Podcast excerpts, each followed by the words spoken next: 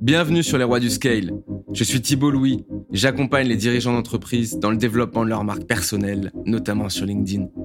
Dans ce podcast, nous allons partir à la rencontre d'entrepreneurs pour lever le voile sur les meilleures techniques pour attirer des clients. Car soyons honnêtes, c'est vraiment là que ça se joue. Alors pose-toi tranquillement, détends-toi, et tu vas voir, comme dirait le dentiste, il n'y a pas de raison que ça se passe bien. Salut à tous et bienvenue pour ce nouvel épisode des Rois du Scale.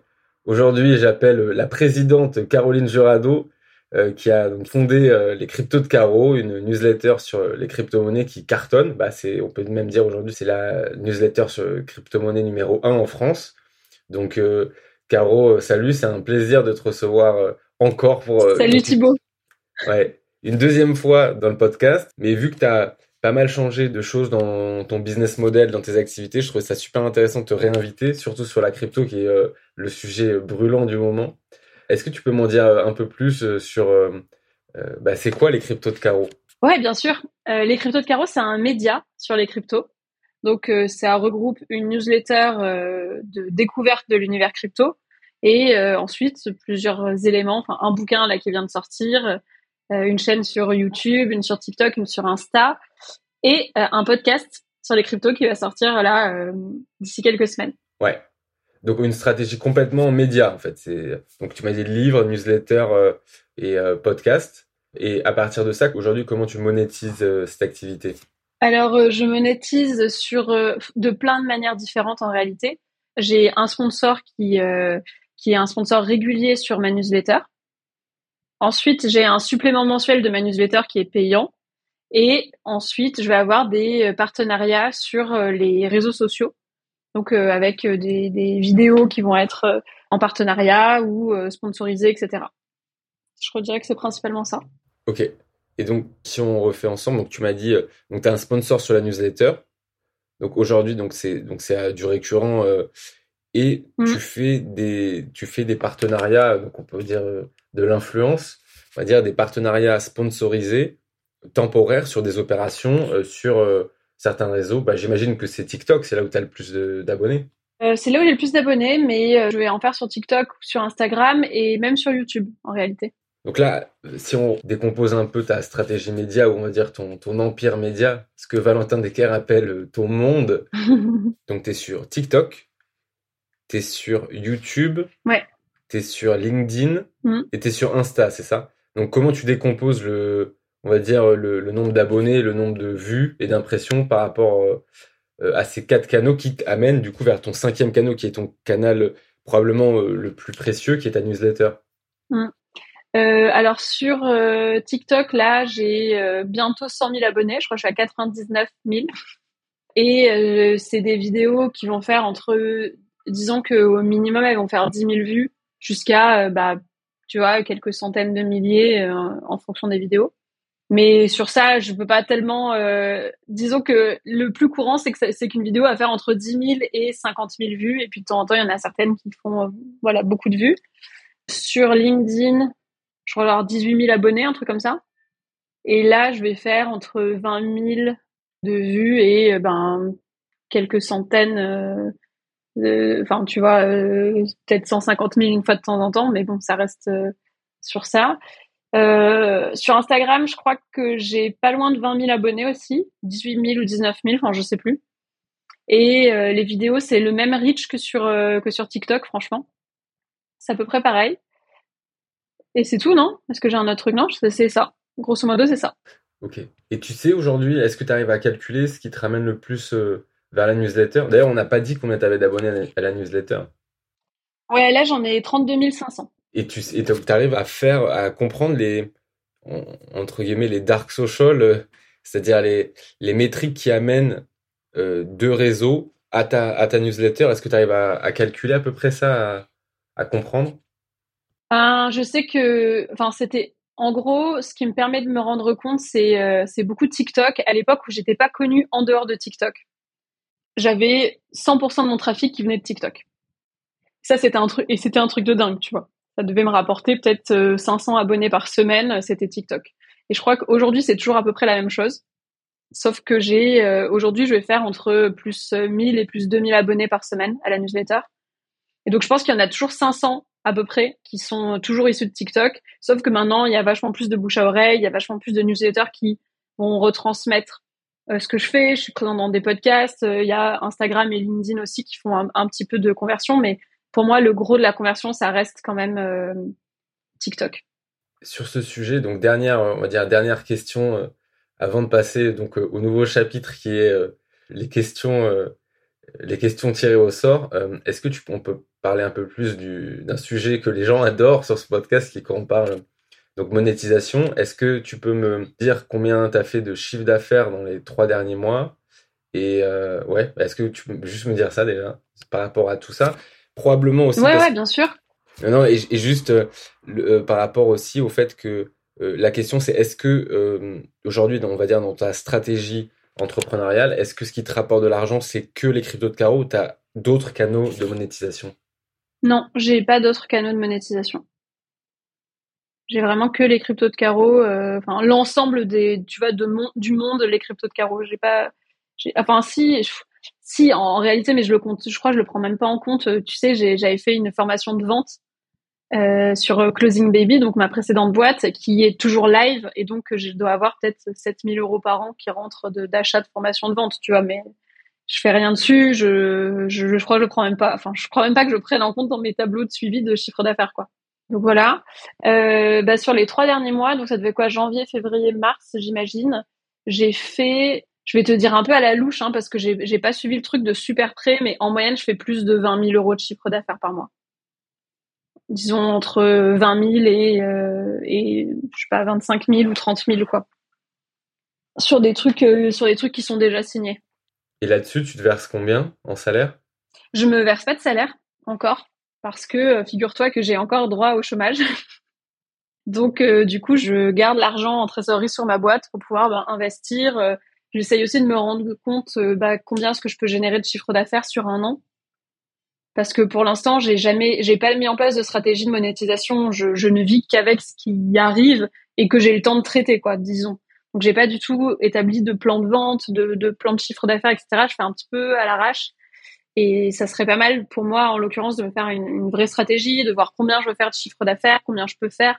Et après, ça pourra me permettre de définir aussi combien est-ce que je peux me payer, euh, etc. Ouais.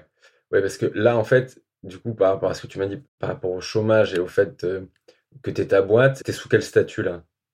Là, je suis sous EURL. E D'accord, voilà. Donc pour les auditeurs, c'est attention. Alors, c'est des choses que j'ai compris sur le tard, mais entre les micro-entreprises où en fait, euh, on va dire que la personne, elle n'est pas euh, séparée de chef d'affaires de l'entreprise et les EURL ou des, des, on va dire des, entre guillemets des vraies sociétés qui sont des personnes morales, donc qui sont des statuts juridiques à part.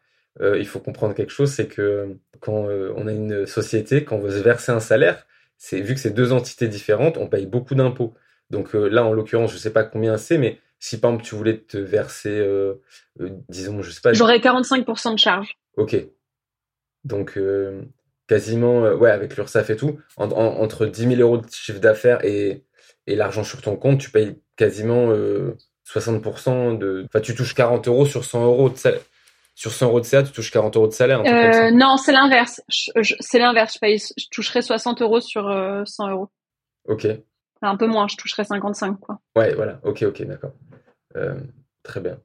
Bon, sur ça, je ne m'y connais pas beaucoup, mais ce qui est différent du statut de micro-entreprise, où en général, euh, on va dire qu'il y a plus qui arrive du, chiffre d'affaires à la poche. Donc, souvent, euh, ce qu'on fait quand il y a une entreprise, c'est que bah, on passe pas mal de frais sur l'entreprise et on évite, enfin, on repousse le plus possible de se verser un salaire.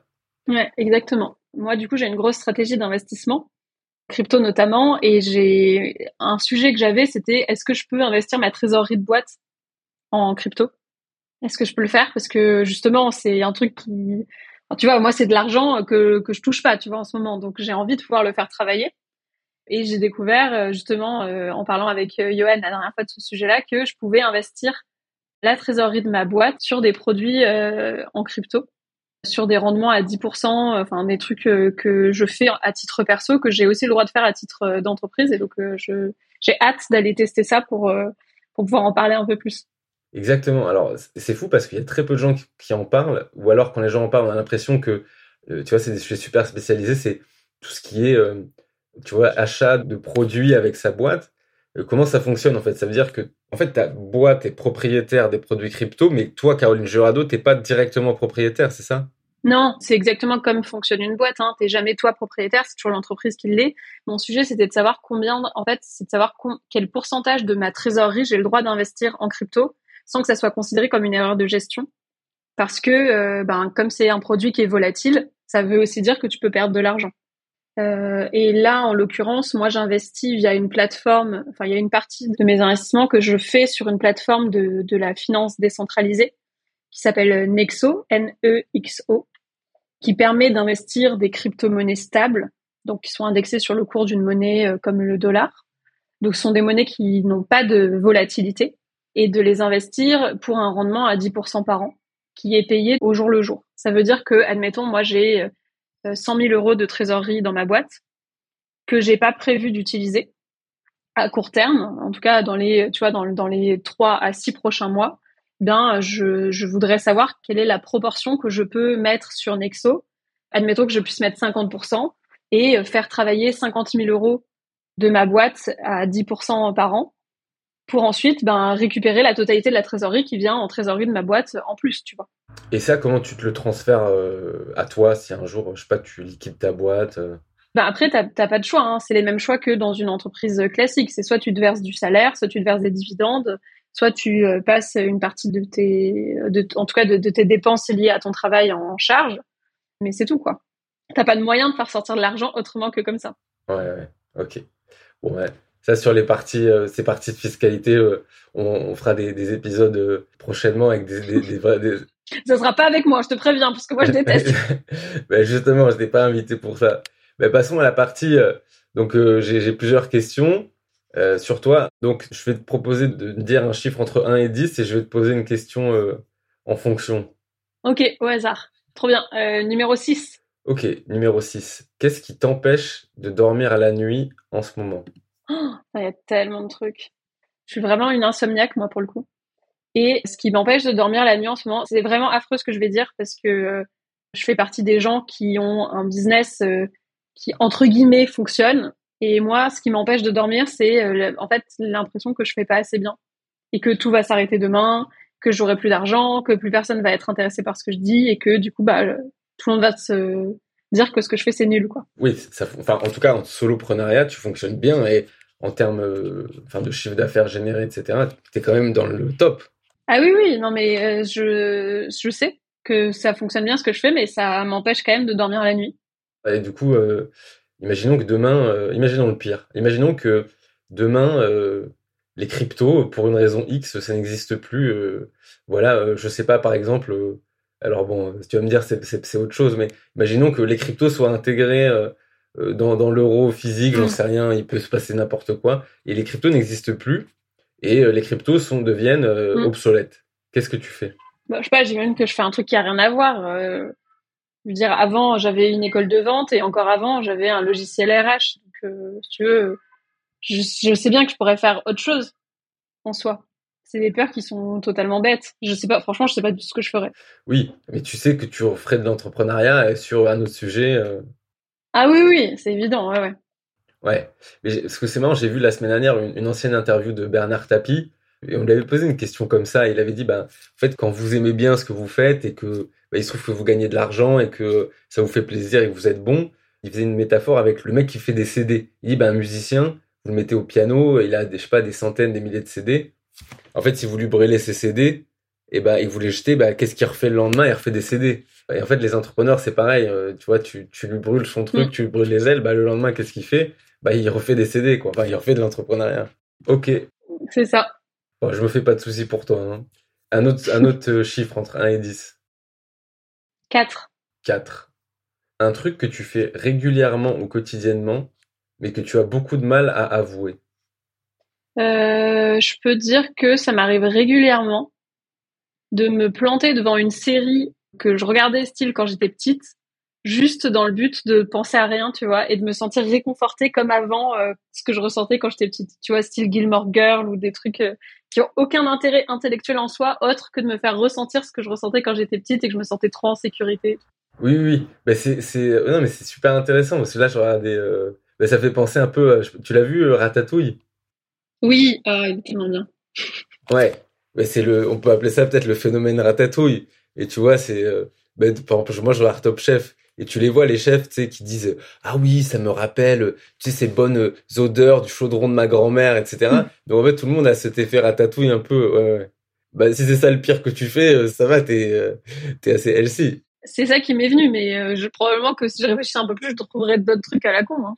Ouais, ouais, non mais c'est clair. Il y en a tellement, tu vois, des trucs. tu vois, je t'en donne un je sais pas, au niveau santé, par exemple, le, matin, le premier truc que je, je fais, c'est je bois, euh, je bois un Coca zéro, tu vois. Genre, ça n'a aucun sens euh, en termes de santé, c'est pas du tout bien, tu vois. Mais bon, tu vois, c'est des trucs. Euh, non. Enfin bref. Ok. Dernier numéro. allez, on, va, on, en, on en fait deux encore. Dernier numéro entre 1 et 10. 8. 8. Quel est le plus gros red flag quand tu rencontres quelqu'un? Ah, c'est une super question, ça j'adore. Alors j'en ai un, j'y pense parce que ça m'est arrivé deux fois dernièrement. C'est quand je rencontre quelqu'un pour la première fois, c'est si il va me prendre pour une euh, meuf stupide ou pas. Ça, c'est le premier truc que je regarde quand je rencontre quelqu'un, euh, souvent dans le business, bon, dans la vie quotidienne, mais ça m'arrive plus souvent dans le business. C'est est-ce que la personne va penser que je suis bête et du coup euh, s'adresser à moi comme si j'étais bête? Mais attends, mais c'est incroyable parce que tu me dis, mais comment les, comment les gens, comment ils font les gens pour quand ils s'adressent à quelqu'un qu'ils considèrent bête? Alors moi, ça va m'arriver très souvent d'avoir des gens qui me contactent en me, en voulant me faire une proposition qui, euh, en fait, est clairement à leur avantage et qui veulent me donner l'impression que c'est à, mon avantage à moi. Par exemple, euh, une entreprise qui euh, a besoin de faire de la visibilité sur un truc et qui va m'appeler, qui va me dire non, mais en fait, euh, on a pensé à toi, euh, Caroline, parce que c'est sympa le petit truc que tu fais, euh, mais du coup, ça donnerait quand même un peu plus de valeur à, tes, à ta communauté si jamais tu parlais de nous. Et donc moi, je vais dire, ben, ok, pourquoi pas, mais ça coûte tant, par exemple, de, de faire ça. Et la personne me dit, ah non, mais tu comprends pas, nous, c'est surtout qu'on veut aider ta communauté à avoir de la valeur, et puis ça serait bien pour toi, ça renforcerait ton image, on te donne une opportunité de faire ça, donc on n'a pas, enfin, tu vois, genre euh, des gens par exemple qui voudraient que je leur fasse de la pub gratuitement en essayant de me donner l'impression que ben c'est moi qui ai de la chance de les avoir et que du coup euh, je devrais le faire gratuitement. Tu vois, ça, ça m'arrive hyper souvent. Ou par exemple, euh, je sais pas, la dernière fois ça m'est des gens qui voulaient que je monte un podcast avec eux et c'était hyper loin de chez moi et c'était pour un truc de s'engager une heure par semaine à faire des trucs sur quelque chose qui me correspondait absolument pas et où moi je dis ben euh, c'est sympa il me dit ah mais on a pensé à toi euh, euh, vraiment on pense que ça serait bien pour toi etc que tu fasses ça avec nous. Et donc moi je leur dis ben ok mais mon temps il est hyper précieux. J'ai beaucoup beaucoup de choses à faire. Me lancer dans un nouveau projet ben, ça va ça nécessite qu'il y ait un retour sur investissement que je puisse comprendre et puis que je puisse voir. Et je leur dis donc moi je vais pas solliciter ma base de communauté pour un nouveau projet parce que là j'en ai trop donc, euh, ça signifie que soit on est une équipe où on a tous le même nombre d'abonnés et on peut solliciter une base globale, soit il y a quelqu'un qui s'occupe de faire du marketing pour le faire. Et que, en fait, je me rends compte au bout de, je sais pas, cinq minutes d'échange sur le sujet que il y a aucune des personnes de l'équipe qui a aucune communauté et qui a pas prévu de faire du marketing et qu'en fait, la seule raison pour laquelle ils voulaient que moi je sois là, pour eux, c'était pour me faire un, un, truc qui serait cool pour moi, alors qu'en fait, c'était simplement qu'ils voulaient que je puisse faire du marketing sur ma base parce que personne n'avait rien de leur côté, tu vois. Donc ça arrive un peu tout le temps, des arnaques, enfin pas des arnaques, mais des trucs où euh, moi j'ai envie de dire aux gens, mais enfin franchement, euh, parle-moi juste comme si j'étais ton égal, plutôt que d'essayer de me faire croire des trucs en pensant que ça va marcher. Pour quelles raisons en fait euh, Voilà. Ouais. Ok. Comme si en fait eux ils comprenaient le business et que toi t'étais une influenceuse et qu'ils allaient. ouais. Oui. Ça arrive tout le temps, ça. Et tu, tu penses qu'on te enfin qu'on te donne moins de crédibilité business parce que peut-être parce que tu es une femme et que tu parles de manière un petit peu un petit peu cool sur les réseaux? Euh, alors je suis pas sûre sur ce point-là. Je pense que c'est parce que du coup euh, à force de produire du contenu je parle avec beaucoup de gens qui sont producteurs de contenu et qui ne font que ça entre guillemets. Qui sont donc un petit peu influenceurs mais qui ont pas de, qui ont jamais monté de boîte ou qui ont pas de vision business des choses. Et c'est vrai qu'ils ont pas de vision business des choses. Du coup ils galèrent à monétiser. Enfin je connais tous les gens que j'ai rencontrés sont beaucoup plus gros que moi et gagnent largement moins d'argent que moi. Parce que moi, j'ai une vision qui est très business.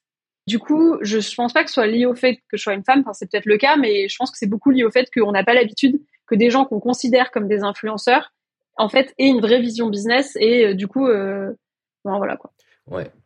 Ben, c'est intéressant parce que oui, en fait, la taille de la communauté, c'est quelque chose de très volatile et disons qu'il y a une dark métrique, une métrique qu'on voit pas sur sur le, les abonnés. C'est en fait, c'est pas, en fait, tous les abonnés ne se valent pas. Il y a des abonnés qui ont une charge de crédibilité enfin de croyance envers toi qui est beaucoup plus forte et surtout sur des sujets comme ça comme euh, bah, la crypto qui sont des sujets où probablement que euh, alors là je m'avance donc tu me corriges si je dis des bêtises mais probablement que le portefeuille moyen de tes followers est probablement euh, bien supérieur à, à d'autres d'autres communautés de fans random en fait le portefeuille en crypto tu veux dire?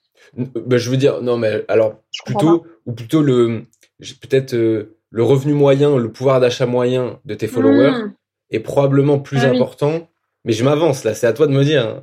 Euh, alors c'est bah, c'est possible. De toute façon, les gens qui s'intéressent à, enfin, c'est aussi lié à ma communication. Tu vois, moi je, je en fait en crypto, je trouve qu'il y a une erreur d'acquisition qui est de dire, euh, tu vois, gagne de l'argent vite, deviens riche avec presque rien, etc. Là, dans ce cas, tu vas attirer une communauté de gens qui en fait euh, a pas les moyens d'investir. Moi, je n'ai pas du tout cet angle-là euh, de, de, communication. Je vais plutôt être sur un angle exploratoire, de comprendre comment fonctionne ce, ce milieu-là pour pouvoir investir. Et du coup, euh, en fait, ça élimine d'office tous les gens qui euh, veulent faire des petits quick wins, mais qui n'ont pas beaucoup. Bon, moi, de toute façon, je m'en fous hein, de l'argent de ma communauté. Je, je, suis là plutôt pour aider les gens qui voudraient investir. Ouais. Ok. Ouais. Enfin, à comprendre comment ça marche en l'occurrence.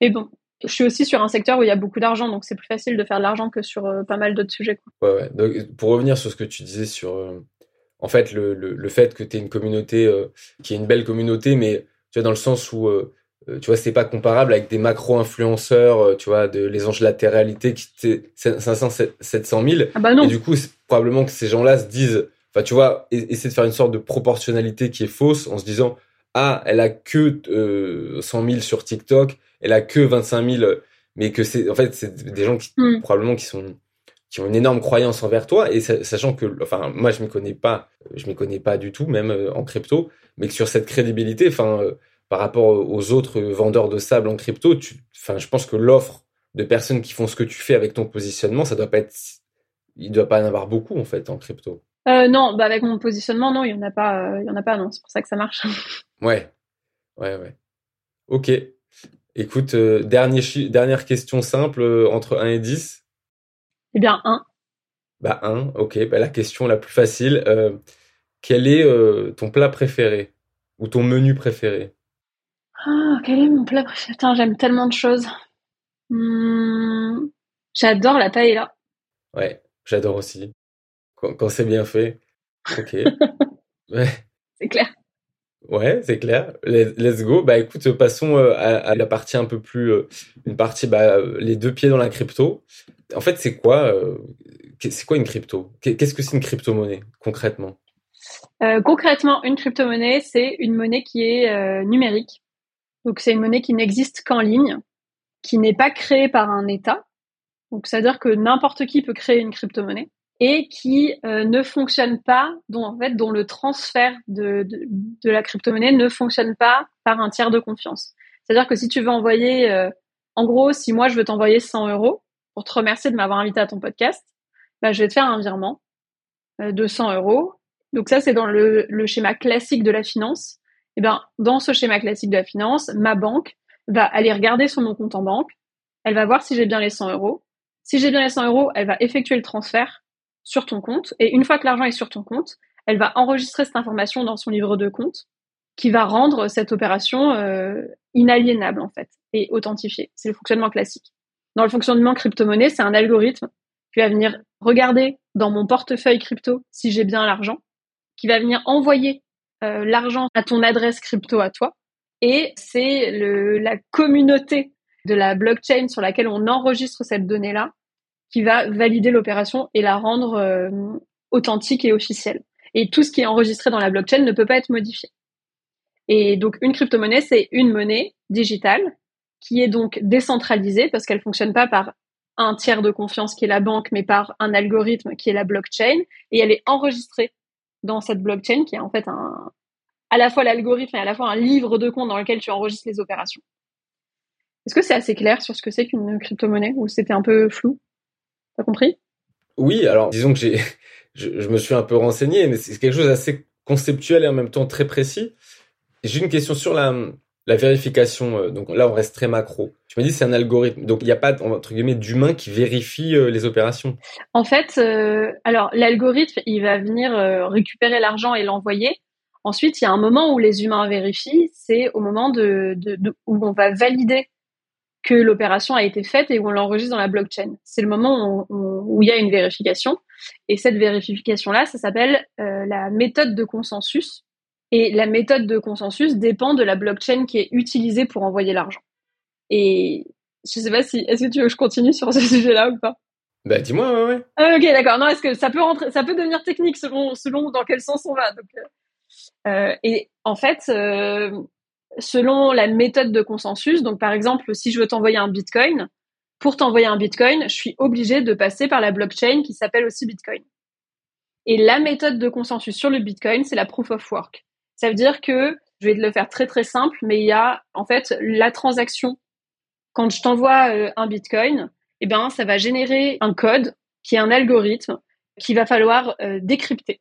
Et cet algorithme, il va être envoyé à tous les ordinateurs qui sont euh, sur le réseau Bitcoin. Et les ordinateurs vont s'affronter jusqu'à trouver la bonne solution à cet algorithme-là. Et l'ordinateur qui a trouvé la solution à l'algorithme va être l'ordinateur qui va valider cette opération et qui va l'enregistrer dans la blockchain. C'est comme ça que ça fonctionne. C'est pour ça qu'on dit que c'est décentralisé parce que tous les gens qui prêtent leur ordinateur à la communauté euh, de la blockchain Bitcoin font partie en fait des gens qui peuvent valider les opérations. Ok, d'accord. Et donc en fait il y a des gens qui font entre guillemets de leur, leur ordinateur le cloud pour valider ça. Donc en fait c'est une sorte de ouais de, de, de police entre guillemets. Et ils sont récompensés ces gens? Oui. En fait, euh, l'ordinateur qui a euh, validé l'opération va être récompensé en Bitcoin. Ok. Donc c'est pour ça qu'il y a en fait on appelle ça faire du minage. C'est pour ça qu'il y a plein de gens qui vont s'acheter des, des, euh, des, ordinateurs super puissants pour faire du minage, pour participer en fait à l'effort de décentralisation. Parce que plus il y a de gens, en fait, euh, dans le système crypto-monnaie, on considère qu'un tiers de confiance, ça veut dire que tu fais confiance à une personne pour qu'elle valide l'opération. Et cette personne-là, c'est la banque. Et en fait, on va considérer qu'on ne fait pas confiance à la banque. Du coup, on se dit, OK, qu'est-ce qui est plus sécurisé? Ce qui est plus sécurisé, c'est qu'on fasse appel à toutes les personnes de la planète et qu'on ne sache pas qui va être la personne qui va valider l'opération. Parce que si tu le sais à l'avance, tu peux corrompre cette personne-là. Et donc, il faut que ça soit différent à chaque fois. Et donc, c'est pour ça qu'il y a un algorithme qui doit être à chaque fois, euh, enfin, il y a toujours une opération, en fait, à résoudre pour pouvoir valider l'opération, ce qui fait que on ne sait jamais qui va être la personne qui va pouvoir euh, valider l'opération. Et donc, c'est ce qui garantit la sécurité du truc. J'apprends, en fait, je comprends euh, certaines, certaines choses en plus malgré le fait que je me sois renseigné, je comprends un truc en plus, ok. Donc tu m'as parlé, donc en fait, ok, le mining, en fait, c'est une activité rémunérée en Bitcoin par la communauté qui consiste entre guillemets à à se porter volontaire pour la communauté de la sécurité, de la garantie des opérations sur la blockchain d'une crypto-monnaie. Exactement, mais après, tu es récompensé en Bitcoin que si tu travailles sur la blockchain Bitcoin, en l'occurrence. Hein. Ouais, et si tu travailles sur d'autres... Euh, si tu es sur la blockchain Ethereum, tu es récompensé en Ether. Voilà, très simple. OK. Voilà. Tu m'as dit quelque euh, chose. Après.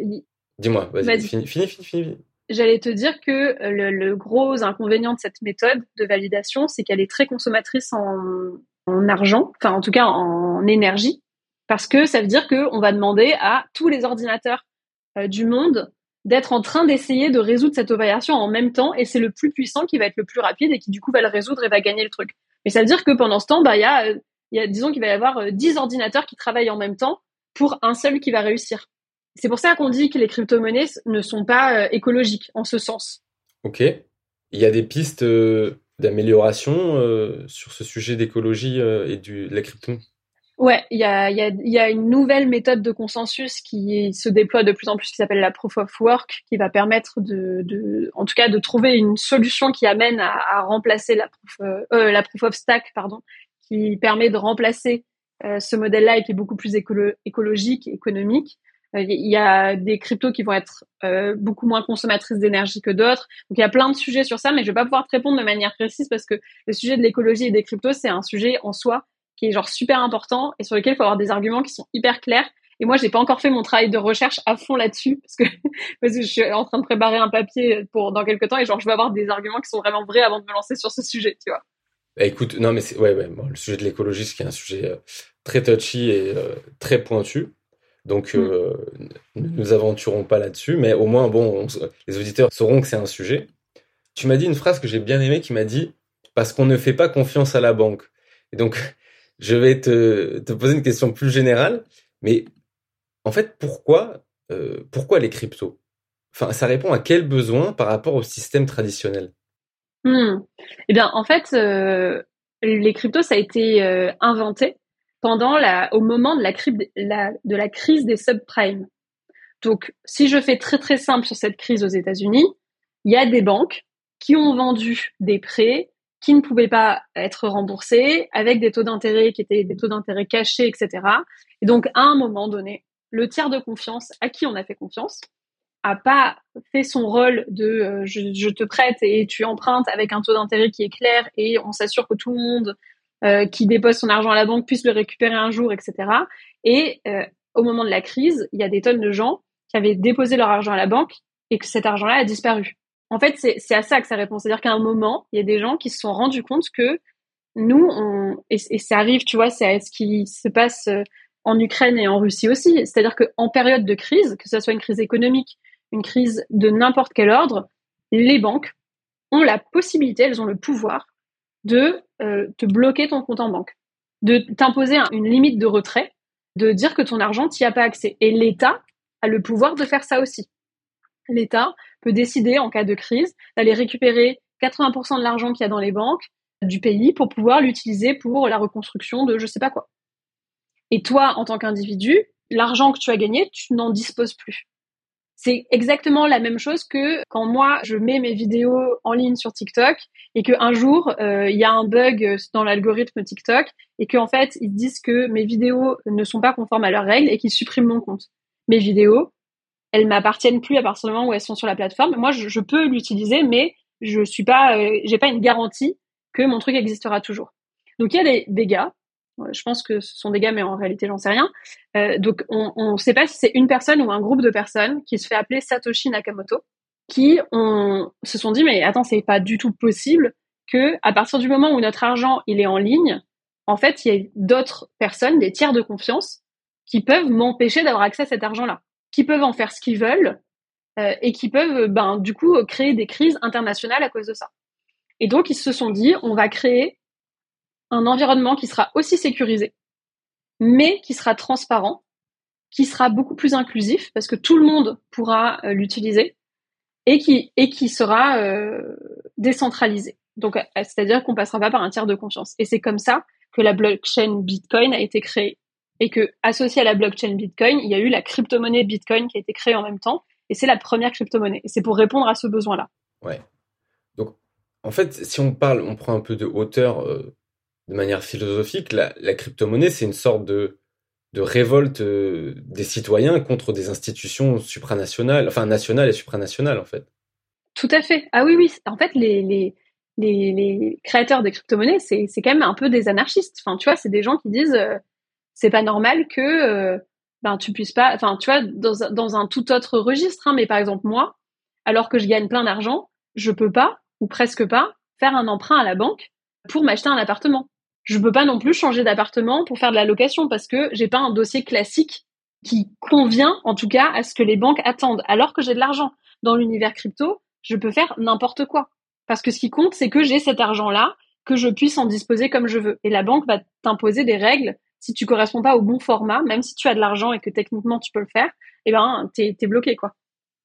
Et justement, euh, cet argent-là, la, la crypto-monnaie, pour des gens entre guillemets qui sont dans le système classique, disons, c'est des gens qui, on parle de monnaie sonnante et trébuchante. La crypto-monnaie, si elle n'est pas convertible dans leur monnaie nationale, se dirait, euh, bah cet argent, si je peux pas le transformer en euros ou en dollars, cette monnaie ne vaut rien parce que dans le, monde physique, entre guillemets, je ne peux pas, euh, je ne peux pas payer. Euh, du coup, en fait, Est-ce que le... Alors oui, mais en fait, en l'occurrence, les cryptos sont toujours convertibles contre des monnaies nationales. Donc tu peux le faire. Mais c'est surtout que c'est en fait c'est une manière de diversifier son, son portefeuille. C'est-à-dire que si tu te dis que finalement ce que tu as à la banque, à la banque classique, c'est pas si sécurisé que ça. Que tu vois, il y a quand même un des scénarios potentiels où finalement, ben, tu gagnes pas d'argent sur ton livret A, voire même ton père, et euh, c'est pas le truc le plus sécurisé au monde. Bah, tu peux dire bon ben, du coup, il y a une partie de mon portefeuille qui ferait bien d'aller euh, dans un autre système financier, au cas où euh, les choses évoluent dans un sens ou dans l'autre. Moi, j'ai mes œufs dans tous les paniers. Complètement. Et, et sur ça, est-ce que ben, justement la valeur des crypto-monnaies n'est pas qu'une représentation de la croyance des gens de ce système à ce que ces monnaies valent ou vont valoir dans le futur? Hmm. ben, C'est une très bonne question parce que c'est vrai que les crypto-monnaies, à part les stablecoins qui sont des monnaies qui sont stables, qui sont indexées sur le cours d'une monnaie euh, d'État, les crypto-monnaies sont volatiles parce qu'elles sont régies par la loi de l'offre et de la demande. Donc plus les gens veulent de la crypto-monnaie, plus son prix augmente. Maintenant, il n'y a que le Bitcoin qui est euh, dont on peut dire qu'il est la représentation de ce que les gens espèrent que les crypto-monnaies deviennent un jour. Le Bitcoin, pour moi, c'est la seule monnaie qui n'est qu'une monnaie. C'est la première des crypto-monnaies. Et si jamais les gens adoptent et commencent à comprendre ce que c'est que les cryptos, et ben c'est vers le Bitcoin qui se tourne. Et donc le prix du Bitcoin est impacté par l'adhésion du grand public autour du Bitcoin et des crypto-monnaies en général. Maintenant, l'ensemble des autres crypto-monnaies, parce qu'il y en a plusieurs milliers, ben, ce ne sont pas juste des cryptos. Ce sont des entreprises qui fonctionnent dans l'univers crypto, qui vont apporter une valeur ajoutée dans l'univers crypto, qui vont toutes avoir leur propre crypto-monnaie. Et donc, euh, sur, sur la variation du prix de ces crypto-monnaies-là, c'est plutôt, OK, sur cette crypto-là, quelle est la valeur ajoutée qu'elle apporte, quelle est l'adhésion du public sur euh, le, le, le, produit qu'elle propose, etc. Et à partir de là, ça va bah, créer une, une offre et une demande en fonction de ce truc. Je sais pas si je suis assez claire ou si c'était bizarre ce que j'ai raconté. Alors, c'est très clair. Et ça, euh, heureusement que je le sais et que j'ai fait des recherches. C'est que, donc tu dis, le Bitcoin n'est qu'une monnaie. C'est le seul, la seule euh, mm. crypto qui n'est qu'une monnaie. Ce en fait, ce qui signifie que les autres cryptos ne sont pas que des monnaies. Et ça, j'ai compris ça assez. Bah, en fait, euh, excuse-moi, parce que, en fait, toutes les cryptos ne sont que des monnaies. Mais ce qui, mais ce qu'il y a du, du ce qu'il y a, c'est que les autres cryptos, le projet, en fait, une crypto est toujours associée à un projet crypto que dans le milieu on appelle un protocole. Donc une crypto, c'est toujours associé à un projet crypto. Et ce projet crypto là, ça peut être euh, n'importe quoi, du style, euh, euh, par exemple, le Decentraland, c'est un métaverse. C'est un projet crypto qui est un métaverse. Donc tu vas dans le métaverse, tu vas acheter des parcelles de terrain, tu vas faire des trucs. Et ce qui permet à ce métaverse de tourner, c'est sa crypto-monnaie qui s'appelle le mana. Parce que dans ce métaverse, tu peux payer en mana, tu peux recevoir des récompenses en mana, etc. Donc plus de gens utilisent des Centraland, plus le mana va prendre de la valeur. Soit parce que les gens l'utilisent et donc l'utilisent euh, dans le cadre du métaverse, soit parce que les gens croient que ça va avoir encore plus de croissance et donc achètent du mana sans même l'utiliser dans le métaverse. Ça, c'est comme ça que fonctionnent toutes les cryptos. Le Bitcoin, c'est différent parce que le Bitcoin, c'est une crypto et son projet, c'est la blockchain Bitcoin, mais qui n'est faite que pour faire des transferts d'argent en Bitcoin. Ce qui fait que la seule chose que peut faire ce projet, c'est transférer du Bitcoin d'une personne à une autre. Donc le Bitcoin est la seule des, tu vois, j'ai été assez clair ou c'était chelou encore? C'était non mais c'est technique. Disons que je pense que les auditeurs s'ils veulent comprendre, ils vont devoir écouter et réfléchir. Mais moi, j'ai compris. En, gros, chaque euh, blockchain est un monde et, et chaque euh, crypto-monnaie associée ne peut être utilisée que dans ce monde-là. Et si on veut les sortir de ce monde-là, il faut, entre guillemets, faire une parité avec une monnaie qui est le stablecoin, qui est une monnaie euh, universelle pour toutes les autres cryptos qui, qui raccordent ça au dollar et à l'euro. Non. Ah ben voilà, ben, non, pas du tout. Non. mais on fait bien de préciser alors. non, non. Euh, alors là où tu as raison, c'est que euh, une crypto, elle est forcément enregistrée sur une blockchain et que les blockchains ne communiquent pas entre elles ou en tout cas assez difficilement à l'heure actuelle. Mais euh, y a la plupart des blockchains, enfin en tout cas Ethereum par exemple, qui est la deuxième crypto la plus connue au monde, la plus grosse blockchain, eh ben elle est faite pour qu'il y ait plein de cryptos qui puissent fonctionner dessus. Il y en a plein, plein, plein des, des cryptos qui existent sur la blockchain Ethereum. Le stablecoin, c'est vraiment, euh, enfin le stablecoin, c'est autre chose. C'est une, une crypto qui évolue aussi sur une blockchain, mais qui n'est pas, euh, c'est juste qu'elle est stable. C'est sa, particularité, c'est juste qu'elle ne va pas avoir de mouvement, mais elle évolue comme toutes les cryptos sur une blockchain. Et si tu veux faire passer, en gros, si tu veux faire un transfert d'une crypto vers une autre blockchain, en général, il va falloir que tu, euh, euh, mais ça c'est vraiment, enfin, en fait, en réalité, quand tu découvres l'univers crypto, ça t'arrive jamais de devoir faire ça. C'est quand tu plonges dans la finance des cryptos que tu vas vouloir le faire. Moi, j'ai dû le faire ce week-end pour un pour un truc, mais il faut juste que tu fasses passer ta crypto qui est sur la blockchain Ethereum dans un protocole pour la rendre compatible avec la blockchain Luna, par exemple, pour pouvoir l'utiliser sur cette blockchain-là. Mais ça t'arrive pas quand tu découvres l'univers de devoir faire ça. Bah écoute, euh, ouais, là, là, on était rentré un peu dans le technique et on a, on atteint euh, mes limites. Euh, c'est ta faute, tu poses des questions qui. mais non, mais c'est bien. tu poses des questions qui, qui nous amènent à dire des trucs trop techniques. Mais non, mais j'adore. Bah, moi, franchement, je, là, moi, j'ai compris pas mal de, enfin, j'ai compris pas mal de trucs. Hmm.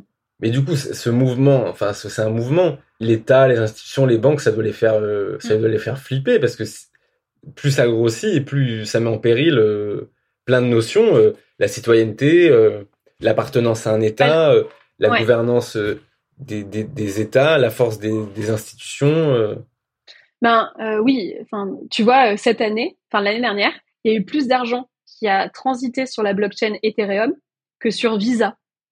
Tu vois, c'est quand même euh, c'est pour dire l'ampleur que ça prend. Après, il y a les il y a les institutionnels qui vont euh, qui vont euh, mettre en fait qui vont faire en sorte de, de, de rejoindre le mouvement. Enfin pour moi, c'est un peu comme internet hein. Genre tu as les sites qui sont allés tout de suite enfin tu as les entreprises qui sont tout de suite dit "Oh internet, oh génial, je vais voir qu'est-ce que je peux en faire pour que ça m'aide." Et puis il y a ceux qui ont dit "Non, internet ça va disparaître, je m'en fous." Puis qu'au final, ben on les connaît plus ces boîtes là parce qu'ils ont pas réussi à, à évoluer. Bah, pour moi, c'est un petit, c'est un, tu vois, mm. c'est une nouvelle, euh, c'est un nouveau clivage qui arrive avec euh, les entreprises et les institutionnels qui euh, bah, décident d'utiliser ça pour justement voir les avantages que ça peut leur apporter et ceux qui sont juste réfractaires en disant non non non c'est pas une vraie monnaie non non non. Donc toi tu as cette sincère conviction en toi que les cryptos sont une évolution naturelle de la civilisation et du progrès? Ouais oui, oui. En fait, euh, comme beaucoup de gens, je me suis intéressée aux crypto pour l'argent que je pouvais en faire. Parce que c'est comme ça qu'on rentre dans l'univers crypto. On y rentre en se disant, ah, putain, c'est un truc de fou. Euh, mon livret A, il fait plus 1% par an. Et en fait, le Bitcoin, c'est plus tant de milliers de pourcents par an. Donc, euh, en fait, je peux avoir de l'argent avec pas beaucoup d'argent. C'est génial. Ensuite, quand tu commences à t'intéresser un peu plus au, à cet univers-là, tu commences à comprendre quelle est la philosophie qu'il y a derrière euh, une philosophie qui va être beaucoup plus transparente, beaucoup plus inclusive, enfin surtout des gens qui comprennent le jargon, mais enfin ça, euh, on, essaye de, faire en sorte de vulgariser. Mais euh, c'est quand même un monde de la transparence, de l'inclusivité, de l'instantanéité, vers lequel, pour moi, c'est 100 fois l'avenir, hein, c'est sûr. Bah, par rapport à tous les mouvements qu'on s'est dit, et notamment par rapport à, bah, tu vois, je pense à nous, nos aspirations par rapport à celle, enfin par rapport au monde euh, de, tu vois, de nos parents et tu vois sur lequel euh, ce qu'on appelle souvent le permissionless leverage, c'est que nos parents ils devaient toujours demander la permission pour tout et toujours euh, accepter en fait la, la, surpuissance de certains certaines entités, tu vois, étatiques, supra-étatiques, bancaires, et qu'en fait nous on arrive dans un, un monde où bizarrement on, nous parle beaucoup en ce moment de privation des libertés, mais en termes de liberté, tu vois, sur Internet, de faire des entreprises, etc. On est beaucoup plus libre, en tout cas c'est beaucoup plus accessible qu'avant. Donc sur ça, je te rejoins à fond. Et j'en profite sur le ce que tu m'as dit sur euh, bah, le, le, rendement. Si les auditeurs nous écoutent, et bien sûr sans faire du conseil en investissement, parce qu'on n'a pas le droit de faire du conseil en investissement, imaginons que quelqu'un ait 500 euh, euros ou 1000 euros à épargner, enfin dans son épargne, et qui souhaite investir ça dans la crypto, les cryptos, euh, qu'est-ce que tu conseilles? Quel serait le plus simple? On passe par quel broker? On achète quoi? En fonction de son, de quelle diversification de son risque? En fait, j'ai pas vraiment le droit de répondre à cette question. Hein. Euh, attends, je vais te dire autre chose. Je vais te dire ce que moi j'ai fait. Ce que moi j'ai fait quand j'ai commencé, c'est que j'ai d'abord mis de l'argent dans le, dans le Bitcoin et dans, dans l'Ethereum. J'ai fait ça parce que c'était, j'avais capté que c'était les deux plus grosses crypto-monnaies qui existaient. Et il se trouve que, ben oui, c'est, c'est quand tu veux pas suivre au quotidien, euh, c'est facile de mettre de l'argent là-dedans parce que tu peux mettre de l'argent et te dire bon ben on verra dans cinq ans ce qui se passe. Ça c'est le level 1 en fait. Et ça c'est un truc que tu peux faire euh, sur tu peux faire ça sur n'importe quelle plateforme en réalité. Euh, tu peux même le faire sur sur ton Revolut, tu peux le faire. Après, il faut savoir que si tu passes par des plateformes comme ça, tu peux rien faire d'autre que d'attendre et un jour revendre ta crypto. Si maintenant tu, euh, tu veux rentrer vraiment dans l'univers des cryptos, bah, soit tu peux passer par un broker, donc c'est un site qui te permet d'acheter des cryptos. Tu peux passer par un broker qui est centralisé. Donc c'est-à-dire que c'est un broker issu euh, de l'économie classique qui travaille dans l'univers crypto. C'est le cas par exemple de Coinbase, euh, qui va être une entreprise tout à fait classique, mais qui te permet d'acheter et de vendre des cryptos. Et dans ce cas-là, tes cryptos restent sur le site Coinbase. Après, tu peux les faire sortir d'une manière ou d'une autre. Et après, as, euh, si tu vas carrément encore plus loin, tu peux aller euh, acheter des cryptos sur des sites qui sont totalement décentralisés. C'est-à-dire que ce sont des protocoles à 100% qui fonctionnent sur la blockchain et sur lesquels tu vas pouvoir acheter et vendre des cryptos. Moi, par exemple, je me suis créé un portefeuille crypto-monnaie qui est euh, totalement décentralisé. Donc, le site s'appelle MetaMask. Et sur ce portefeuille-là, j'ai du stablecoin. Et en fonction de ce que je vois, euh, de mes envies d'investissement, etc. Je vais transformer mon stablecoin pour euh, acheter du Bitcoin ou de l'Ether ou du Solana ou du Mana. Ça dépend des cryptos euh, que je suis au moment où je les suis. Et donc ça, c'est 100% décentralisé. C'est-à-dire qu'il n'y a aucune autorité, quelle qu'elle soit, qui peut avoir accès à cette information-là de moi et de mes investissements, tu vois, en crypto. Ouais, bah oui, parce que si on passe par une entreprise broker classique, ça veut dire qu'on se met dans les mêmes galères que l'État peut te saisir tes, biens, tes avoirs, tes... C'est ça. Bah oui, c'est-à-dire que tu, tu dois faire ton KYC, donc euh, tu valides ton identité. Euh, ça veut dire que euh, tu, enfin voilà, tu restes dans la, dans, tu restes en fait dans la finance classique. Mais c'est très bien. Moi, j'ai des comptes hein, sur ces brokers-là et j'ai aussi des investissements sur ces brokers-là. Moi, j'en ai sur tous les trucs parce que je teste un peu tout, mais tu, tu peux, enfin, c'est très bien pour commencer. Après, quand tu veux vraiment aller dans l'univers crypto, te plonger dedans, bah, tu peux aller encore plus loin dans d'autres trucs. Ouais. Déjà, tu penses que si on fait des, enfin, Ether, Bitcoin, euh, et que tu vois, on, on, pose son cul sur le, le canapé et qu'on fait rien, disons que si tu devais faire une prévision, ah ben, genre dans 10 ans, tu dirais. Ah non, je, je suis pas du tout. Euh... Non, et moi je suis je suis pas analyste. Bah alors, je suis pas analyste, mais euh, mais pour moi, euh, si si euh, tu as acheté du Bitcoin maintenant, euh, dans 10 ans, euh, tu es sûr d'être à l'abri de tout. C'est-à-dire en, termes... Genre, enfin, c'est ma conviction profonde. On, parle de... Mais je sais, bah, je sais pas, c'est difficile. Tu vois, il y a, y a des analystes qui disent que le Bitcoin, il fera plus de 100 000 euros à la fin de l'année. là, il était monté à 60, là, il est à 40 000. ben, tu vois, c'est difficile de savoir. personne sait vraiment à combien ça sera un jour. Ouais. Et, et ça peut s'écrouler d'ailleurs ça peut ne plus exister. Tu peux perdre tout ton argent. Euh, alors, bah, c'est comme dans tout investissement. Hein. Tu peux toujours perdre tout ton argent. Euh, moi, j'ai pas l'impression que, enfin, le Bitcoin, euh, au pire, il peut descendre à 30 000 et, et rester assez bas pendant un temps et ensuite remonter. Mais je, moi, je crois pas du tout que le système crypto-monnaie va s'effondrer. Vraiment pas je crois qu'on est dans un dans une logique d'adhésion du grand public euh, qui prend tu vois qui prend son temps qui suit les cycles qu'il a suivis depuis le début de la création de, du Bitcoin. Mais euh, je crois pas que ça va s'écrouler. Ok. Écoute euh, bah top. Finissons là-dessus parce que c'est une note euh, très positive. Je vais acheter des cryptos mais Coin c'est pas Coinbase c'est Binance. Ils me font toutes les galères du monde pour me faire acheter des cryptos donc j'arrive pas à en acheter pour l'instant. Donc bref on en parle après le podcast Ouais, si tu veux. Et, euh, comment les auditeurs peuvent te, joindre? Comment ils peuvent t'aider? Comment ils peuvent te soutenir? Euh, Ben, ils peuvent s'abonner à ma newsletter, les cryptos de Caro. Ça, c'est le truc le plus cool. Et sinon, euh, bah, si ça les intéresse de savoir qu'est-ce que c'est un peu les cryptos et l'envers de ma vie, c'est sur Instagram. ne me suivez pas sur TikTok. sinon, ouais, non, si Instagram, Instagram et la newsletter, c'est cool, quoi. Et pourquoi pas sur TikTok? bah parce que euh, parce que sur parce que TikTok c'est c'est un outil que j'utilise plus pour faire de la conversion quoi. Ouais. Mais t'as as eu un, un prix j'ai vu sur TikTok d'ailleurs. Ah bon? Ouais C'était pas le, la reine des grimaces ah, Je sais pas. non, mais j'arrive, c'est toi qui m'avais fait une blague sur euh, la reine des grimaces. Ah oui, d'accord. Merci Caro. Allez, à plus. Salut. Merci d'avoir écouté les rois du scale. Bon, tu vois, ça s'est pas si mal passé après tout. Si tu apprécies l'épisode, n'hésite pas à t'abonner sur tes plateformes préférées et à mettre 5 étoiles sur Apple Podcast. À la prochaine!